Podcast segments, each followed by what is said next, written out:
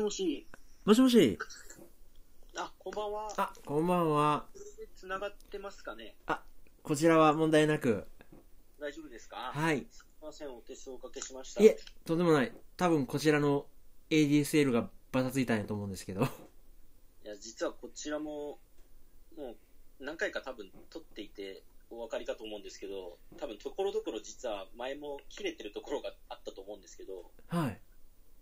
Wi-Fi がですね、実は壁が1個ちょっと、コンクリの壁が1個挟まってるんで、それで電波だいぶ飛んでこないんですね、今ここの自分の部屋に。あー。で、ちょっとこの間、それで有線の工事を、はちょっとケーブルテレビの関係もあったんで、一緒にお願いしたんですけど、あ。はい。なんか電線がややこしいらしくてですね、ちょっと本当はなんか家の側面から取るのをその前側から取らなきゃいけないってことで、工事が伸びまして、はで結局まだ改善できてないままだったので、あ。はい。ちょっとあの 4G にしました。 いろいろ、もろもろお手数をおかけして。 いえ、すいません、ごちいえ、よろしくお願いします。いや、あの、お久しぶりな感じがすごくします。何、何気に2019年お初で。あ、そうですね、今年も、あの、こういう機会いただいてありがとうございます。よろしくお願いします。ええとんでもないとんでもない。こちらこそよろしくお願いします。もう、言うてる間にもう2月も半ばになってしまって。ですね、もうそうですよね。いや、もう、月日の経つのが早うて早うて。そうですね、なんかか、まあ、1月は本当、なんかなかったようなもんでしたね、自分にとっては。あ、そうですか。え、いかがお過ごしだったんですかいやー、もう、なんか変な話、本当に、なんて言うんでしょう、ただ寝て起きて、時が過ぎていくような、本当そんな、本当にそんな感じだったので、ああ、ね、なんかちらっと、こう、メッセージのやり取りさせてもらってるか時には、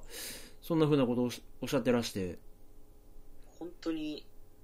なんか全くそういうなんかいろいろなモヤモヤが抜けきってない状態のまま、だよようやくここ本当、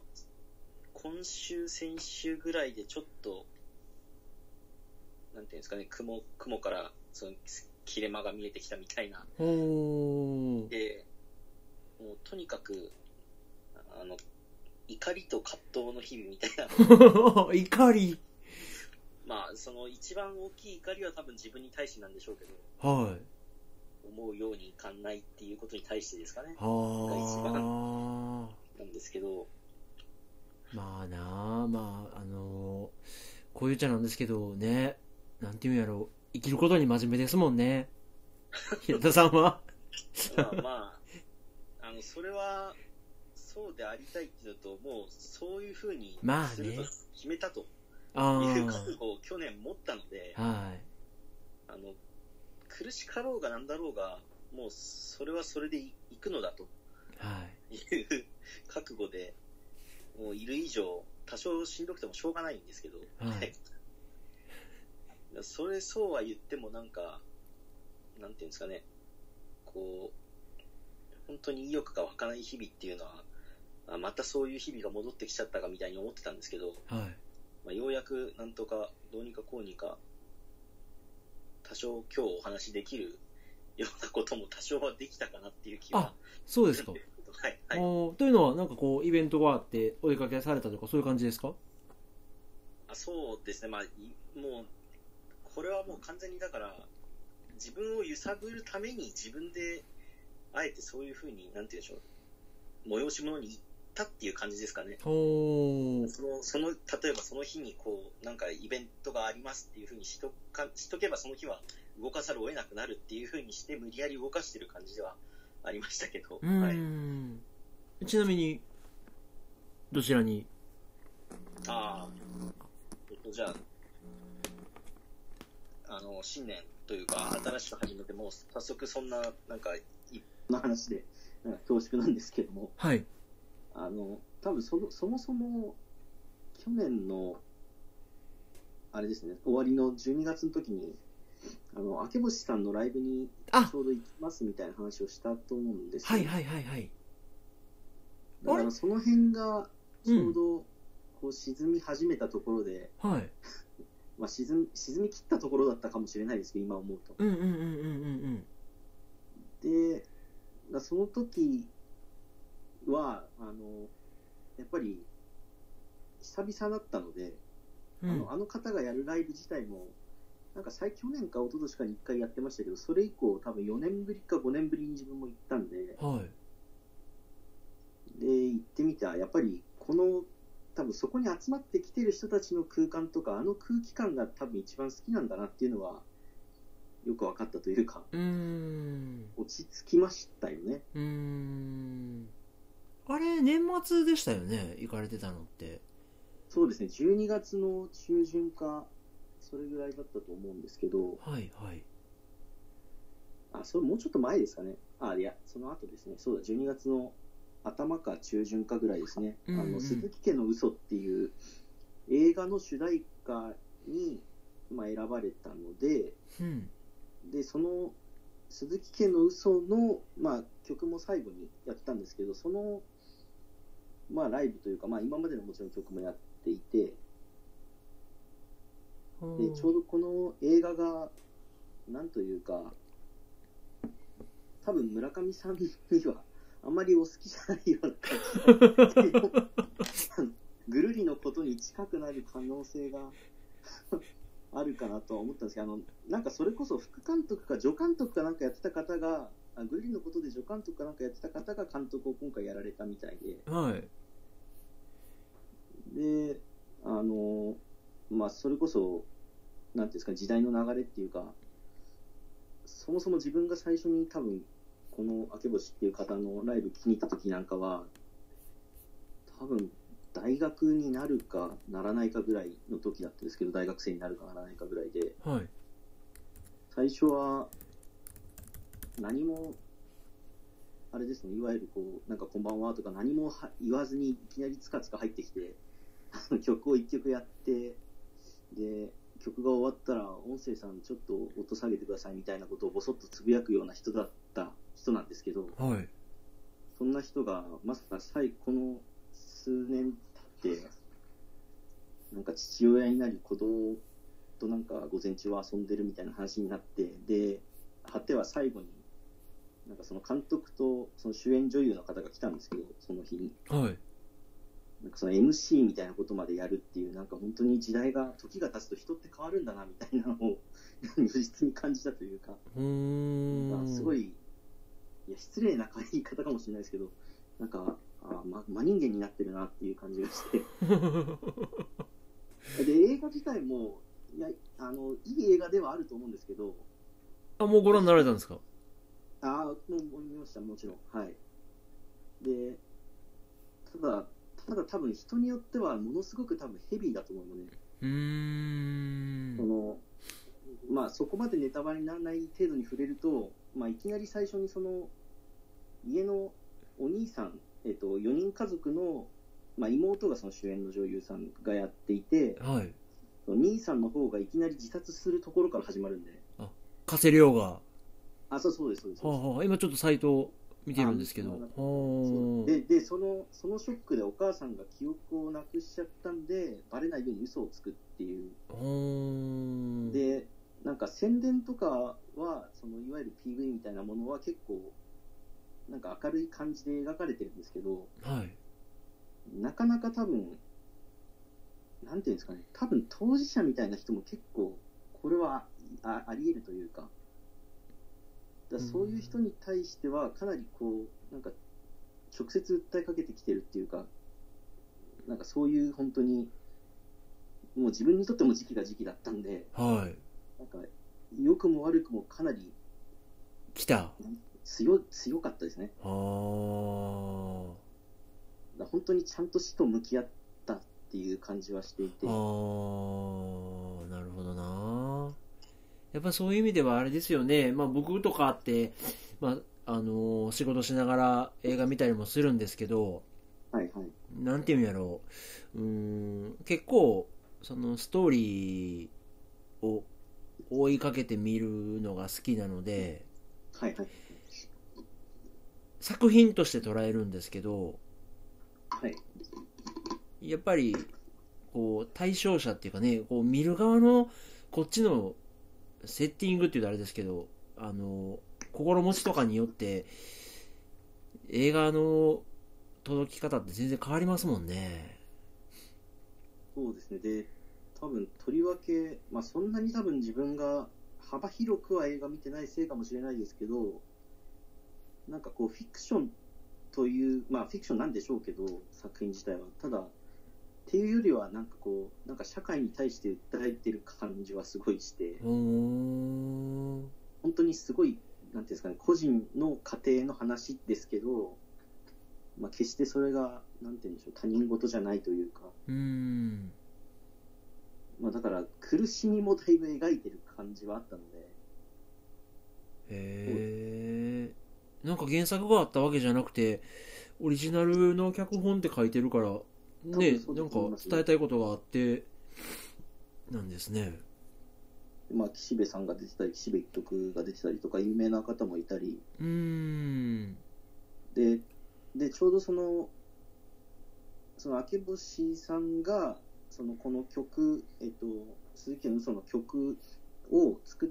た時に、その PV として出たのが、その、なんか映画の後の、終わった後のい妹のその後みたいなほ PV なんでうすけど、ほうまあ、これはちょっと勝手な推測というか、あれですけど、多分このなんか女優さんは結構、なんかう売れそうというか、有名になりそうな気がしますね、なんとなく。なんですなとんか、まだ、まだ出たばっかりみたいな若い方でしたけど、桐生舞さんあはいはいはい。へえなんか直接やっぱり、だから最後なんか挨拶なんかも、全員してくださって、監督さんも、はいイエさんという方も、なんかすごい本当に人当たりいい感じの人で、なんか多分、いい作品と、まあこ、これもそうだと思いますけど、他にも多分いい、なんていうんですかね、作品と出会ったら、なんかどんどん有名になってきそうだなっていう気が、なんとなくしましたね。へえあなんかサイトによっては映画界が注目する新星とか書いてますねなんか、なんで、まあ、作品として、まあ、なんていうんでしょう、誰にもおすすめはできるかって言われると、ちょっと、どうだろうなっていう感じはしますけど、うーんでも、まあ曲も確かに、烏帽子っぽいというか、そんな感じでちょうどいい感じだったので、なんかいろいろとその時は、なんかまあひと一つ落ち着きは得られた気はしたんですけど、うん意外とそこからがでも結構、自分自身がくなんか葛藤していたってうーいう。んまあでもそうすいません、そんなことがまず最初にお話しし、なんていうんですかね、去年おお話しした後にはあったんですけど、はいで、で、その後、12月の31日と大晦日ですね、大晦日にはい今まで行ったことなかったんで、まあ、いいつか行ってみるかと思ってたあの、コミックマーケットですね、通称コミケですねはあはいはいはいあ、だから冬のコミケっていうやつにちょっと行きまして、はいで、これなんで言ったかっていうと、この間ちょっとお話しした、あの、ガルパンの監修をしてた、あの、吉川さん、イタリアの戦車を監修して吉川さんが、はいまあ、その、同人誌出すよとはい言うんで、じゃあ、ちょっと行ってみるかと思って行ってみたんですけど、はいあの、いまあ、分かってはいたんですけど、人が多いことは。 うんうんうんただ、あの、本当生半可な気持ちであそこは行っちゃいけない場所ですね。すすごい凄まじいですね。 あのー、なんかいないところを見つける方が大変難しいぐらい人がいますね、あそこは。入るのはスッと入れたんですか入るのにもなんかいや、それでもちょっと並びました。というか、大体どこも並んでるんですけど、いはやなんか、確かあの日、なんか冬込み最終日で、なんか平成の冬込みでは一番人が来たとか、なんか10万人ぐらい来てたらしくてい、へえで自分もまあ多少は知識は知ってる見見聞きしたものはあったんですけど、はまあ、要はいわゆるなんかそういうアニメとかの企業ブースがドーンとあるスペースもあるんですけど、いはいまあ、個人で出してる同人誌っていうのは本当にもうわんさかあるわけですよそのいわゆるそのうん軍のミリタリー関係な島みたいのがあればなんか鉄道みたいな島があったり、あーで自分がちょっとええと思って気になってて何個かいただいたのはその起業したその個人事業の起業の仕方みたいな本だったりとかほほほほほあとそのサッカーのデータ集とかを自分で出してる方とか へあとあのアノニマスの方がいてアノニマスの本も買いましたけど えへえまあ本当そんないろんな人がそれこそいろんなクオリティのものを出してるんでピンカッキリまでコミックマーケットとは言うけれどももう同人誌即売販布会やから、い、ろんなあれなんですね漫画に限らずそうですねあーで同人誌って言っても、まあ、本当にだから商業、なんて言うんでしょう、いわゆるアニメみたいなそのう企業が出してるブースもやっぱりあって、だかはいら本当だからもう、いわゆる、なんていうんですか、コンテンツが一大結集してる空間ですうよ、ー本当に。んそのマニアックそれぞれのマニアックな人らが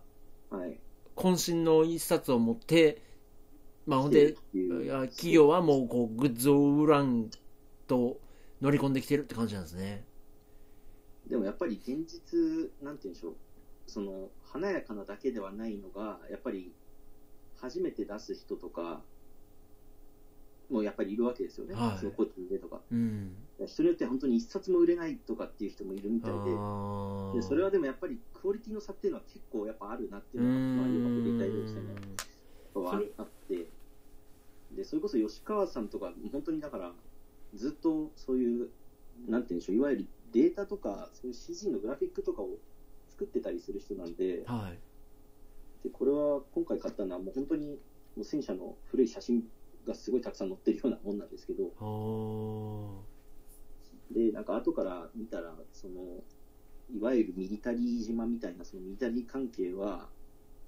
あの、性欲がない分、その、純粋な狂気が見られるから面白いみたいな書かれ方を していて、あーまあそういう人もいるいいて、まあでも確かに、まあなんかわかる気がするというか、まあこれもでも、結局、そのガールズパンツァーってものがなかったら多分ここにたどり着かなかったんで、はいなるほどなぁと思って、あーいやなんか今日ちょっとお話ししたいなと思ってたまあはい、ことにちょっとリンクするなと思ってあれなんですけどはい、はい、なんか年末からこっちツイッターを見てたらはい、はい、あの東京芸大のはい、あのえっ、とね竹澤ケイトさんっていう方のはい。作品がちょっとバズったっていうことはご存知ですかあちょっと、すいません、残念ながら、初め、初めて、あ今、ちょうどよかったじゃああの竹澤ケイトさん。あのいや全然ファーストインプレッションの感想を聞かせていただけたらと思うんですけどはい、えーっと、概要をちょっとね、お話しさせてもらうと、えー今年の1月28日から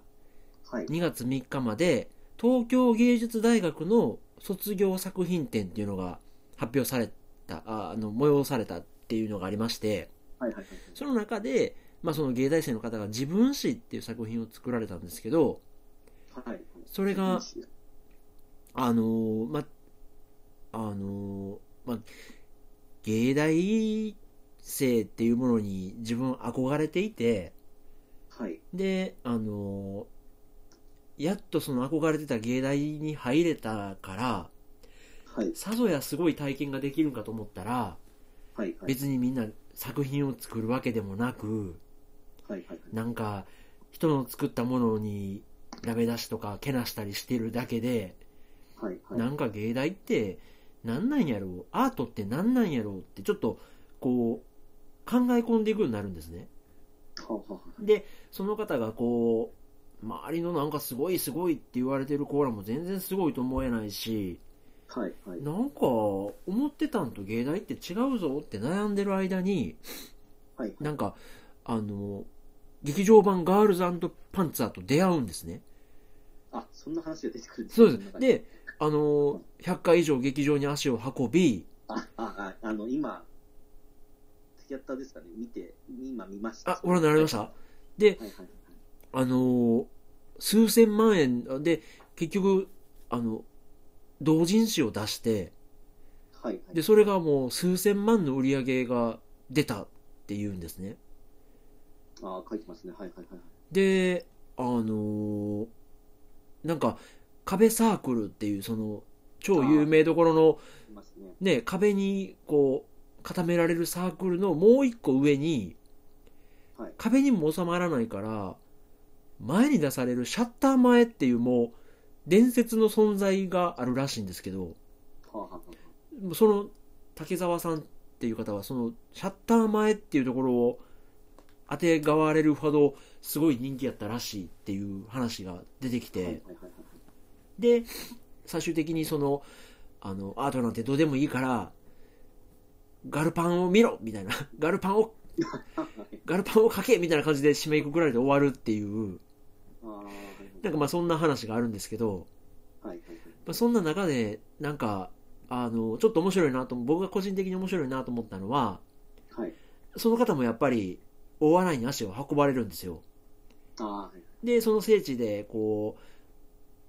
ういろいろお笑いの方とかと触れ合っていくうちにはい。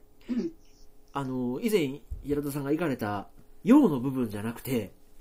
はい。影のはい影の部分の大笑いもなんか触れたみたいで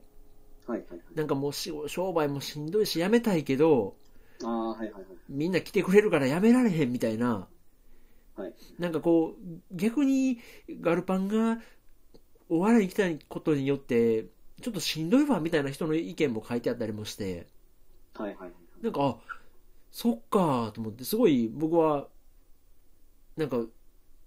まくいった町おこしとしても作品としてもうまくいった部分を教えてもらってたのでああ、はい。逆にそういう側面もまああまあ多くの人がね関わればありえんのかみたいなことをぼーっと思ったんですけどはいはいはいはい。そうなんですだから、まあ、そんな話があってちょうどそのコミケとかガルパンとかって話があったのではいはい。お話しさせてもらってまたよかったら見てみてくださいいや、今ちょうど、まあ、ざっとは見てみて、あの、教えていただいて、なるほどなと思いましたけど、まあ、その影の部分っていうのは、まあ、ちょっとこの間、まあ、実はあの後も何回かこう、以前の話とかをはい聞き直してみたりはしてるんですけど、実は。あはいね、あの、ワールドカップの時に、なんかこいつ元気に話してんなとか思ったり、で、12月、えらい元気やっぱないなみたいなああのをうんうんまあなんかその割になんかつらつらとなんか 作品に対するものみたいな話ばっかりはずっとなんか元気に話してるなみたいに思ってなんかちょうど村上さんだいぶ咳されてたのをまあまあマイクが調子悪かったのもありますけどでもそのなんか全然その相手の気持ちのなんていうんですか 気を気を配る余裕すらなかったんだなっていやいや全然いやちょうど僕それ思っててはいはいなんかまあちょうど鬼バタバタしてたんで1月収録を岡井さんともできない平田さんともできないまま1ヶ月過ぎてる間にはいはいなんかこのポッドキャストって何撮るんやっけなって考えててああなるほどなんかねそれこそこう何か何かを話しますとかはいはいはい特化したポッドキャストそれこそねあのサイドバイサイドレディオとかって自転車のこととかってなりますけど僕は何を喋ってんのかなと思ったら結局もうその時の気分とか気持ちだけをパッケージできたらもうそれでなんかはいはい意味はなしてるな自分の中でって思ったのではいなんかそのその時その時のことがパッケージングできてたら後で振り返ってああやったなこうやったなって思ってることこそ糧というかいやなんか本当にこれはなんかいなんていうんですかよいしょでもなんでもなくなんか去年の5月の話とか聞き直すとまたなんかほっこりというか嬉しくなったりする時もあるのうで、ーんそうですねで自分もちょっと最近それを思ったのは、まあ、こう村上さんと話はさせていただいてるんですけど、はいまあ、一番近いのはその岡下さんが多分聞いてくださってるであろうから、まあ、なんなんかの形では多分伝わると思うんですけどこれって。はいはいでも多分、おそらくその、なんか以前ちょっと、リスナーの、その、なんていうんですか、再生回数を若干、その、表示されてた時あったじゃないですか、ツイッターかなんかで。あはいだから、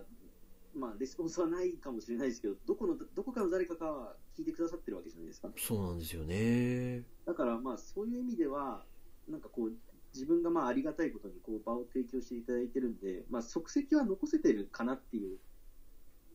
なんかすごく、まあ、ありがたいのはもちろんですし、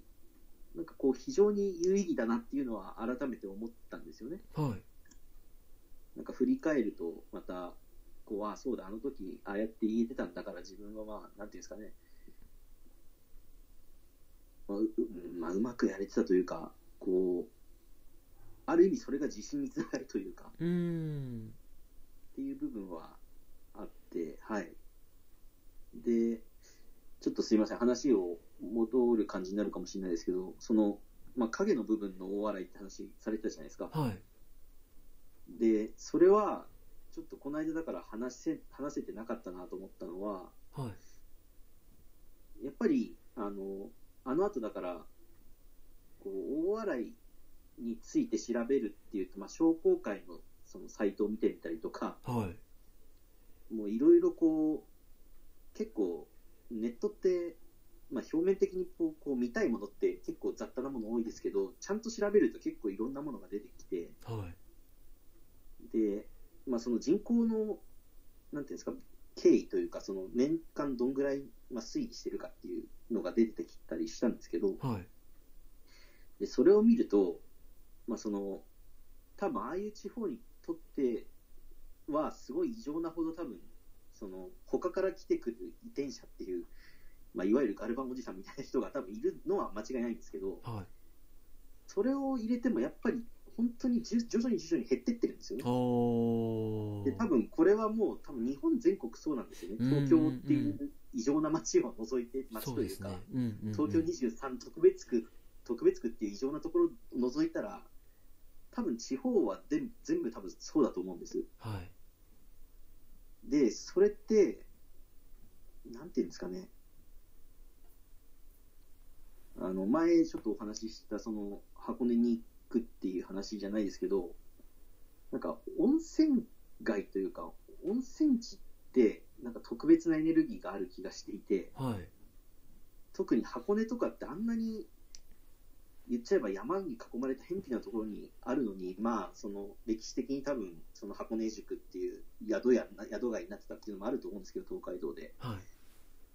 い。やっぱり未だに行っても、あそこのエネルギーって異常だよなって思うんですようね。ーん。だからなんか、何が起こっても箱根とかって、まあ、それそれこそその、もしかしたらそういうなんか大地がその湯を沸かしてるからその神、神がどうのこうのっていう、まあ、そういうこともあるのかもしれないですけど、うんうん。なんか、なんて言うんでしょう、あ明るさというか、その本当に陽の部分がお多い感じがして、うん。ただ大笑いはやっぱりそそういう感じではないんですよね。あの温かさは確かにあるんです。うん。で何度もやっぱり行きたくなる感じではあるんですけど多分自分もその まあ言っちゃえばひねくれ者っていうかあれなんですけどなんであのなんかそういう寂しさわびしさみたいのも感じられるからまた行きたくなるみたいな多分感じじゃないかなって気はしたんですよねはーちょうどその前行った時に伺ったその釣り具店さんなんかでもあの三つ団子ってまあ有名な三つ団子っていうなんていうんですかねその大洗の特産品というかお店が2軒ぐらいあってはい。 1軒すごく有名でそのそれこそ参考祭りの日もすごい人がたくさん来てまあものすごい頑張って作ってたんですけど、はい。なんかどうもやっぱり、その、お店の方が高齢になってきていて、はい結構あの店も休むことが結構増えたんだよね、みたいな話もされてて、はい。だから多分この先どうなるかっていうと、多分そういう個人の商店ってきっと、後継ぎじゃないですけど、次の世代にっていう方が、まあ、もしかしたら大笑いは、どなたかが、そういうファンがもしかしたら続けたいからって言って、継ぐ人が出てくるかもしれないですけど、はい。でも多分全日本全国でこう考えたら多分そうじゃないところは多分たくさんあるんだろうなっていうか徐々に徐々にやっぱりすごくまあきつい言い方ですけど本当にだんだん死んでいくっていううーん。衰退していくっていうのはもうどどうしようもない部分っていうのは多分あるのかなっていう気はしていてうーん。でちょっとすいませんそれと直接関係はないですけど最近あの自分が行ってたお店がなんか、立て続けに2点潰れることになったっていう。わあ切ないそれは最近、それはあの食べ物屋さんなんですけどね、1軒は池袋のうどん屋さんで、はいちょうど12月頃に行って、で、なんか、2回行って、で、その方も、あの、まあ、同じように小麦粉を使うので、ではいやっぱりいろいろ小麦を選んでたって話もされてて、もし一旦店に決め出すんだったら近くで出して、まあ、規模は小さくなんて話されてたら、1月になって、そういえばどうなったかなと思って見たら、12月いっぱいで 店を畳むことになりましたってされてて、はい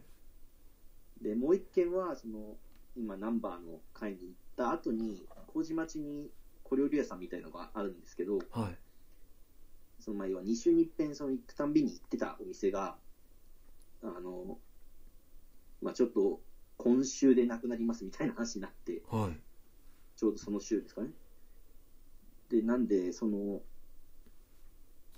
個人のお店というか、しょまあ、飲食っていうのもあるかもしれないですけど、今、花とねは6年目ぐらいになってますよね、きっと。そうですねはいですよね。はいだから5年とか6年続けるって、凄まじいことじゃないのかなって、改めて思い出しま した。で、まあ、なおさらその、まあまあ、もちろんその、いろいろイレギュラーもあったかもしれないですけど、その、王吾という場所だったり、はいあそこでパンパンというかベーグルやられてたりっていうのもあるかもしれないですけど、あとそのネットの力って前前おっしゃってたじゃないですか。はいまあでもそれにしてもやっぱり、それだけの期間続けるっていうのは、なんかこう、やっぱりこう表立っては見えてこないかもしれないですけど、こうお話しさせていただくと、やっぱり戦ってるっていうか、感じは、やっぱりすごい頑張ってるんじゃないかなっていうのは感じます。頑張ってる いやどうないやんでそれすかは実はすごいことじゃないかなと本当に思いまして。はで、ちょうど自分が行ってるその自転車屋さんは、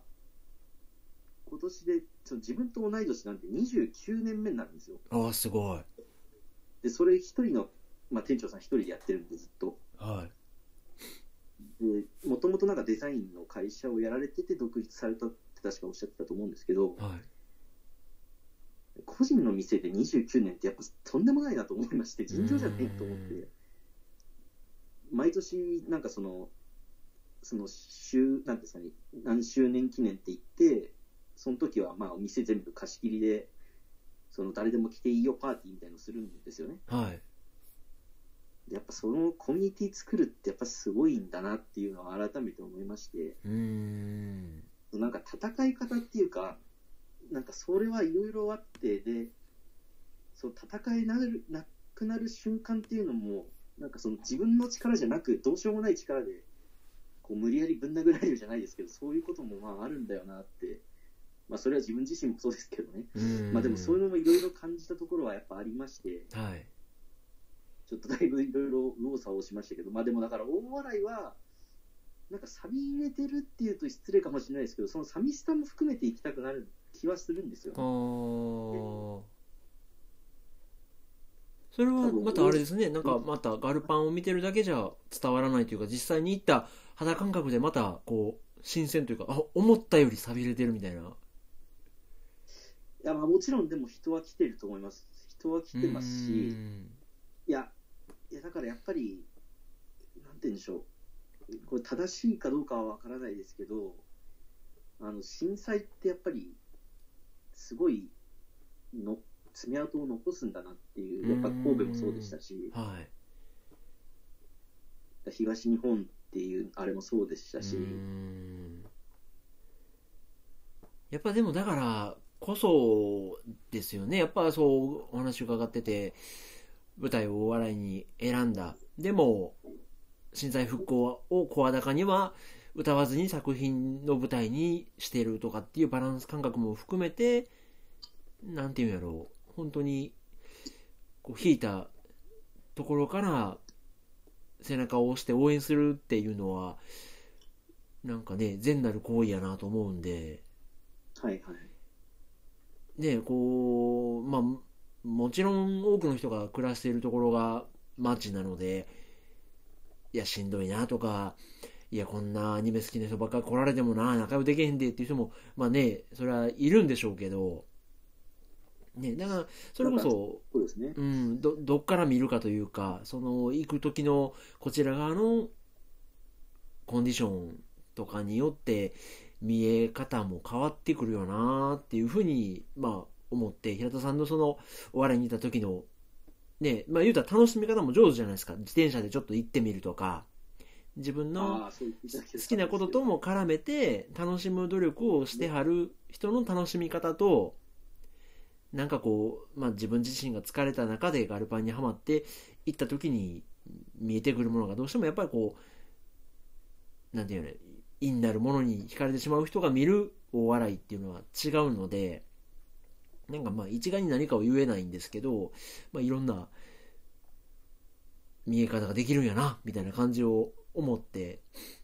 はいはいはい。なんか面白かったなって思った記事やったんですけど、まあでも、そうですね。なんかのコンテンツに対して、そうですね、自分がどう感情移入するかっていうのは確かに、いやもう当たり前のことなんですけど、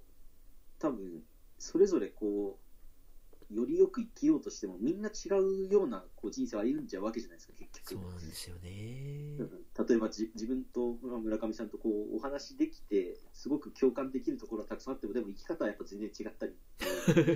それはでもえ選べない部分も多分あ往々にしてあったりはい。っていうんですかねうん。だからどこに感情移入するかってだからやっぱりそのあのガールズパンツァーって作品もやっぱなんか自分みたいにこう結局自分の場合は戦戦士というかその史実に対するこう思いみたいのを強く感じてなんか感銘を受けた感が強いですけど、と、まあ、やっぱキャラが可愛いっていう人も多分いるでしょううし、ん。単純にアニメとしてクオリティが高いっていう人もいるでしょうし、うんまあ、それこそ戦車が好きだっていう人もいるでしょうし。うん。まあ、それは本当いろいろだと思いますね。そうか。ちょっと余談というか、あの、はいはい伺いたいお話があったんですけど、はいはい。今期に、えっ、と、寿飛行隊っていうああ、はいはいアニメが始まっていまして、はい。はいはい、見てます。はい、あそれもあれですよね、水島監水島さん督がそうです。で、されてて。僕も、あ、水島監督なんやったらって言って1話を見てみたんですけど、こはいはいはい。舞台はこれ、今度、架空の舞台ですよね。まあ、あの、ニュアンスはだいぶ違うと思いますね。違いますよねあ。の、ことぶき、そうですね、あの、ただでも、やっぱり水島さんらしさはあるのは、その、ことぶき飛行隊って言っても、荒野のっていうんで、要は、なんかそのアメリカンなスタイルじゃないですか、最初から。はい。でも、ことぶきってあれ、日本の航空機なんで、まあ、戦闘機なんで、はい。もうなんかその最初からそのなんかアンビバレンスをわざと起こしてる感はあってはい。でなんて言うんでしょうやっぱりなんかちょっとテンポが違う感じはしますねそのガールズパンツァーと比べてうーん。でちょうどそれこそ昨日ですかね日曜なんで昨日やってた6話か5話かはあのまさに本当やりたいことやりました回でしたねへー。なんかその、いわゆるその戦闘機から、例えば外側にカメラ取り付けた画角みたいな感じで、はい。そのアアンテナがビヨンビヨンビヨンみたいにいってる音をそのやってみたりとか、はその窓がきしむ音とかを、なんか多分全体の半分ぐらいそういうシーンだけだったんじゃないですかね、多あ。あ分ーなんかもう、1話見た時にも、もうなんか、音のこだわりが多分これ半端ないんやろなっていう、その素人ながらに、そうですね。で、それこそあの、ガルパン音響チームって言われてるあの、岩波さんっていう方が、まあ、有名なんですけど、はい。ずっとガルパンのやつをややられてるんですけど、今回誰だろうなと思ってクレジット見たら、水島さんがそのままご本人がやられてるっていう、監督やりながら音響監督もやってるっていう、ほー。だいぶとんでもないことをしてるんですよね。はあ任せてないんや任せてないですね。だからほんそんな時間あるのかっていう話ですけど、なんか何個も作品やって、で、6月にガルパン間に合うかどうかみたいなことを、期待を背負わされてるのに、それでもやっぱり、こだわりは捨てないみたいな。でも完全に前回の回はもう、こだわったぜみたいな回だったんで、へえちょっとまあまあ、さすがすごいなとは思ったんですけど、でも今度そうなってくると、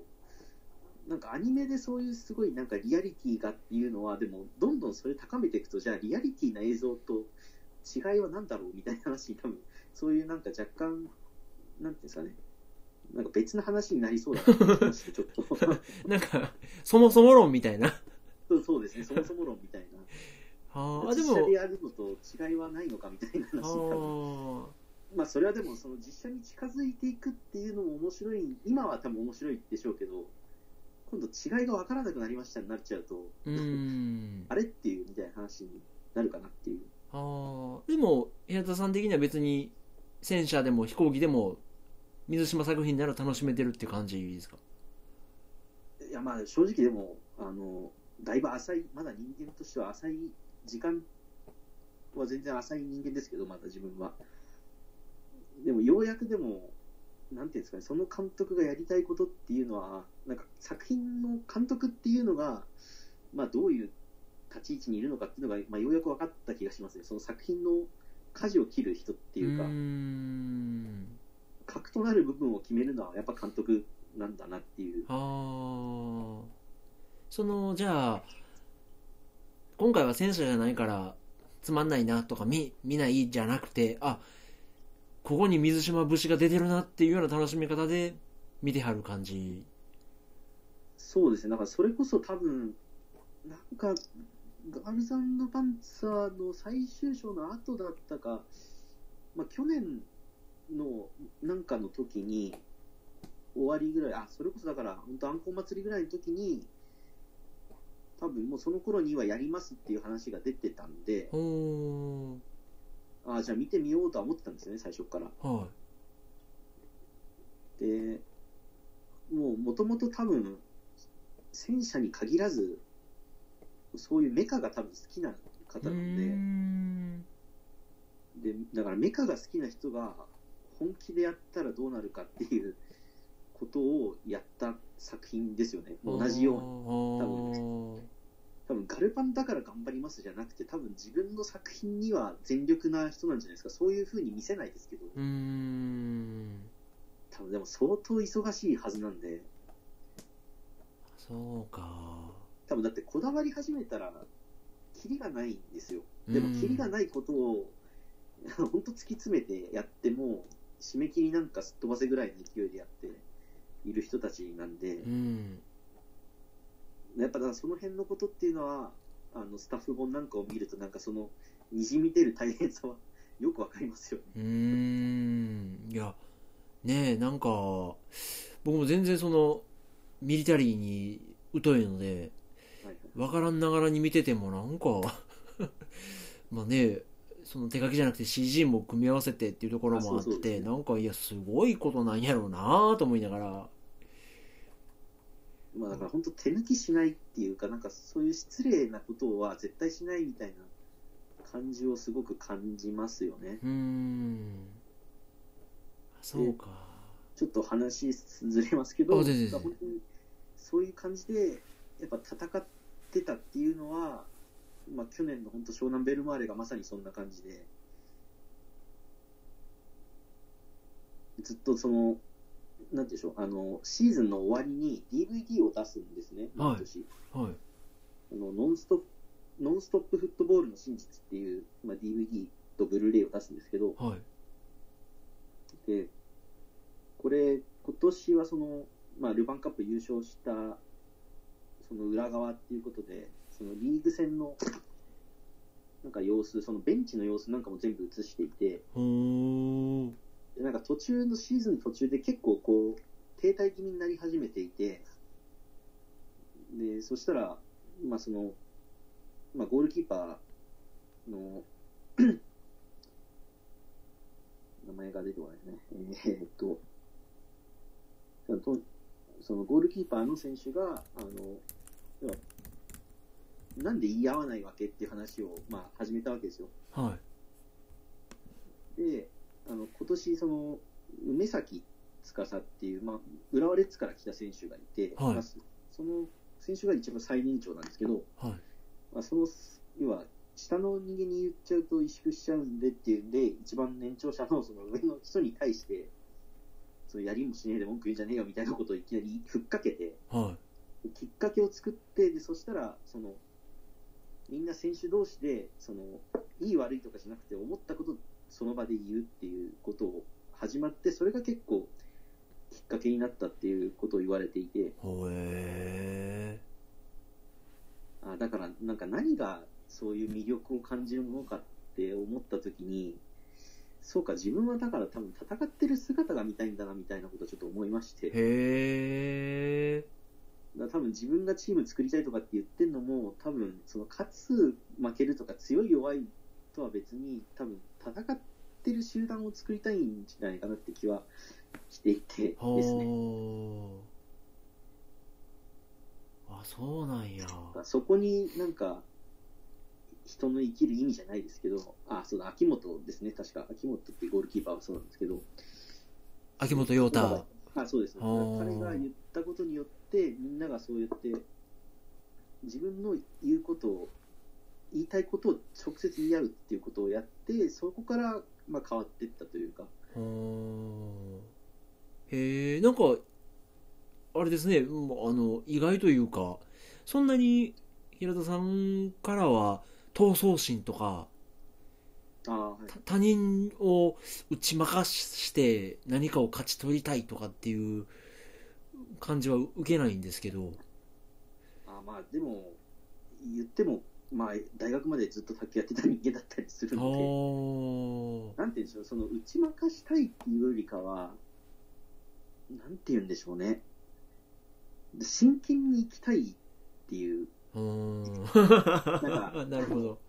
いや、これ、これ、こう言うと大げさだったり、なんかバカにされたりもしてたんですけど、その、体育の授業とかあるじゃないですか。はだい。か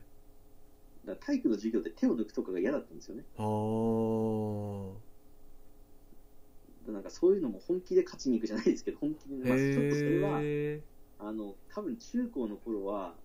もう、わけわからず、単純に自分に切れてたところもあったんで、は全然良くはなかったんですけど、い。はい。でも前、それこそ中田さんが言ってたように、その負けるのが好きな人間っているんですかみたいな、その負けず嫌いですねって言われたその返しがそういうことを言うんですけど、はい。それはまさにそうで、だだからスポーツって全体的にそうだなと思うのは、その感情を出せる場面、大っぴらに出せるのってスポーツの場面って一番でかい気がするんですけど、うーん。はい、そういう意味で多分、うんまあ、うちの祖母、ばあちゃんなんかは、その戦ってるの見るの疲れるって言ってあんまり敬遠しますけど、うん。でも多分スポーツの魅力ってそこかなと自分は思うんですよね。あーだからその姿勢をそう、なんていうんでしょう、直接的に見ることができるっていうんですか。うん。あの、アニメの作品、例えば水島さんが作る作品なんかは多分間接的にですけど、まあそういうふうに姿勢を見せる作品かなっていうふうに思ってうん。ますけど、うん。まあだからくしくもそう、今年、まあカップ戦優勝したっていうものの、まあ裏っ側にあるのが、まあ去年、一昨年なんか、本当サポーターと喧嘩してましたからね、監督が。へえ。張さん、張喜ジっていう監督なんですけど、いや、すごく、多分湘南にこの人いなかったらこうはなってなかったんですけど、それでもやっぱり葛藤してたところはたくさんあって、はやっぱり結果が出ないと、つな、なんていうんですか、い言われるわけですよね。まあ、プロのスポーツのい。選う手ーっん。ああ、なるほど。て。だから、結果が出せたっていうのが本当今年は大きかったんだと思いますね。あでかーつ、その J1 で残れたんで、J1 に残ることができて、かつカップ戦勝てたっていうのは大きかったですよね。へえ。あ、そうか。結構あれなんやな。かかつ、戦ってる姿っていうのにあれなんですね。惹かれるんですね。だからその戦う姿勢って、そのいろいろあると思うんです。その要は単純にその闘争心を、なんていうんですかね、全面に押し出してるのが、素晴らしいかっていうと、そうだけじゃないと思うんですよね。うん例えばその、まあ、例えばガ,、まあ、ガール版みたいな感じで、その最後までこだわるというか、どこも手抜きませんっていうのも、そのまあ、ある意味そういう戦いを、まあ、戦い方だと思いますし、示してるというか、うんもう多分そこってお金関係ない部分じゃないですか、もううん正直、多分それこそ、あの、千波丹学園って日本の戦車の迷彩柄があるんですけど、はあの迷彩も使い回せば別に使い回せるんですけど、いはいあれ実は一個も同じのないんですよね。へ全部、全部書きやり直してて、えへでだから、ビス一個ず、全部ビスも一個一個、プラモデル作って、ここが違うとか、この写真はこうだけど、本当は違うからみたいなことを言ったりやったり、まあ、そういうことをやってるのが、佐伯さんだったり、吉川さんだったりっていう人が出てくるわけですけど、それでえ。はあで、まあ、映らないけど、戦車の裏側はどうなってるとか、戦車の中はどうなってるんだとか、はああの、ずいぶん前に、あの、黒沢明が、あの、薬箱の中に薬が入ってないのはおかしいだろうみたいな確か話をしたと思うんですけど、はい要は、映ってなくても、その、ちゃんと薬箱として取るんであれば、中にも薬はちゃんと入れておくべきだみたいうな話。ーんでもそれは本当でも大事なことだなと思いますけどね。うーんそういう抜かない姿勢っていうんですかね。なんちゃってで終わらせないっていうはいはい。ああそうか何に感銘を受けるかっていうと、多分そういうところかなと思いまして、自分は。うそーんのちょっとさっきの話に戻ると、そのなんでそのベンチで切れたかっていうと、結局、そのまあ、その最後まで終えよみたいな話だったんですよね。そのあえっと、そのせん相手の選手、ボールを取りに行って、で相手の選手も来ていて、その梅崎っていう選手が、まあ、あのあなんていうんですかね、ボール取りには行ってるんですよ。はい取りに行った後に、そのそれで、あとお任せじゃなくて、その最後まで走るべきだっていう話になって、はいで結局、その湘南ベルマーレのその湘南スタイルって言われたのが何だったかっていうと、そのまあ、要は走るサッカーとは何かみたいな、うんその走るっていうのは、まあ、がむしゃらにむむちゃくちゃ走っても意味ないですし、はいだけどその、なんていうんですかね、もしかしたらその、追って抜かれちゃった後も、もしかしたらミスするかもしれないから、最後まで走ろうよっていうのが、まあ、湘南のサッカーだと。うーんっていう意見が、でも本当、若手の選手から直接そういう時に出てきて、うんそこであの歩いちゃって、お任せっていうのは違うと思いますっていう話をして、うんでそこからこう良くなってったっていう話なんですよね。へーえそれを DVD に収められてるんですかあそうなんですへえで、これ、横浜ベイスターズも、まあ、その前も、前に結構やっていて、はいあのダグアウトの向こうって確か DVD だったと思うんですけど、はいちょっとこれ今度、機会あったら池田さんに伺ってみたいなと思うんですけど、あの自分が一番印象に残ってるのは、あの音坂っていう選手がいるんですけど、はいその初打席で、まあ、ベンチから代打で出ていって、はいホームラン打って帰ってくるまでっていう映像なんですね、それは。はい YouTube にも上がってますけど、はいもうでも3年か4年ぐらい前で、ただなんかそういう、なんて言うんでしょうね、多分表向きだけじゃない姿をちゃんと映すっていうのは、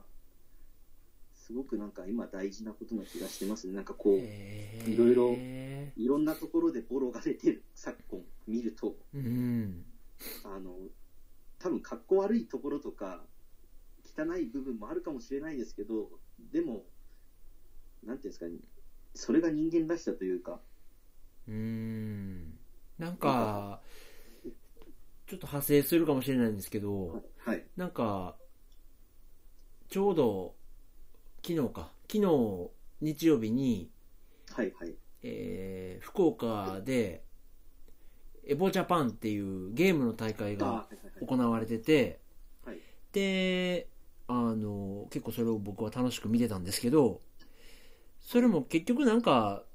多分その何も分からず見てたらただゲームしてるだけやんけなんですけどはいはい。やっぱりそこに至るまでに1500人がベスト8まで残った8人がこれから決勝を戦うとかってやっぱどうしたってドラマが生まれるわけではいはい。でそこに残る人っていうのはやっぱり生半可な気持ちでやってるわけじゃなくて自分のプレイスタイルがあって哲学哲学があってはい。でその中で勝ちたいっていう気持ちがあってっていうなんかストーリーが見えやっぱバックグラウンドっていうかこう正面向いてても背中が見えるっていうかまあそうですね。あの、ねちょうど、あれですよね、この間、背中の、背中で語るみたいなあ話うりましたんそうなんですよねなんか結局そのうーんワンプレーの向こう側にあるものを感じるから燃えるんであってはいはいなんか今すごくそのね矢野さんがナンバーのあれでお話をたくさん聞かれてる中でやっぱ人の気持ちをどうやって動かすんかっていうところは皆さん苦心されてると思うんですけはどいはい。やっぱこうストーリーっていうのをいかにして伝えるかっていうのが大事なんやろうなっていうのを何にしてもそのストーリーっていうそのそこに至るまでの何かを伝えるっていうのがすごい大事なんやろうなっていうのを最近考えててそうですね。で、まあでも、多分その味付け、演出によってもだいぶ変わっちゃうところもあると思うんですうよね、そればっかりーは。んそうですよねなんかだからそこでちょっとねなんて言うんやろなうーんとうまいこと言われへんけどオリンピック選手一人にしたってワイドショー的な取り上げ方をするのか、そうなでんすね。か土曜とか日曜の夜10時ぐらいになんかひっそりやってる NHK の密着ドキュメンタリー風に向き合うのかで全然そのなんていうの受け止め方が変わってくるのでそうですよね。はいうはい。んなんかねどういうものをこちら側が好むかによってまたその描かれ方っていうのは変わってくるんでしょうけどはいはい。なんかね、なんか最近その、うん面白さの本質ってそんなに、どれも結局一緒っていうか、なんか、まあその、格闘ゲームっていうのを見てると、e スポーツ、e スポーツってテレビゲームやんみたいなことは、もう多分未来英語を言われると思うんですけはど、いはいはい。そのスポーツっていうものの概念の中に含まれる中にやっぱりこうなんか本質っていうかはいはいはい。その大事なものが含まれてたらスポーツって言っていいんじゃないかなみたいなその例えば将棋を頭頭脳の頭のスポーツって言うとかはいはいはい。そういうのもやっぱ先ほど平田さんがおっしゃってるみたいにこう真剣に勝ちに向かうために体を使うのか頭を鍛えるのかその鍛える部分は違っても核となる思いっていうのが伝わってたらなんかそれはもうねそれこそ意味軸も先ほど平田さんがおっしゃったみたいにはいはい感情を爆発させれる場所 そのフィールドに立つっていうことがスポーツの本質なんだとしたらはいはい。別に走り回っていようが将棋の盤面に向かってようがコントローラー握ってようが全部それはスポーツなんかなとかって思ったりも してはなんかねえいや面白いですねであの平田さんがぜひスタジアムに行くとまた感じ方が違うっていうふうにああはい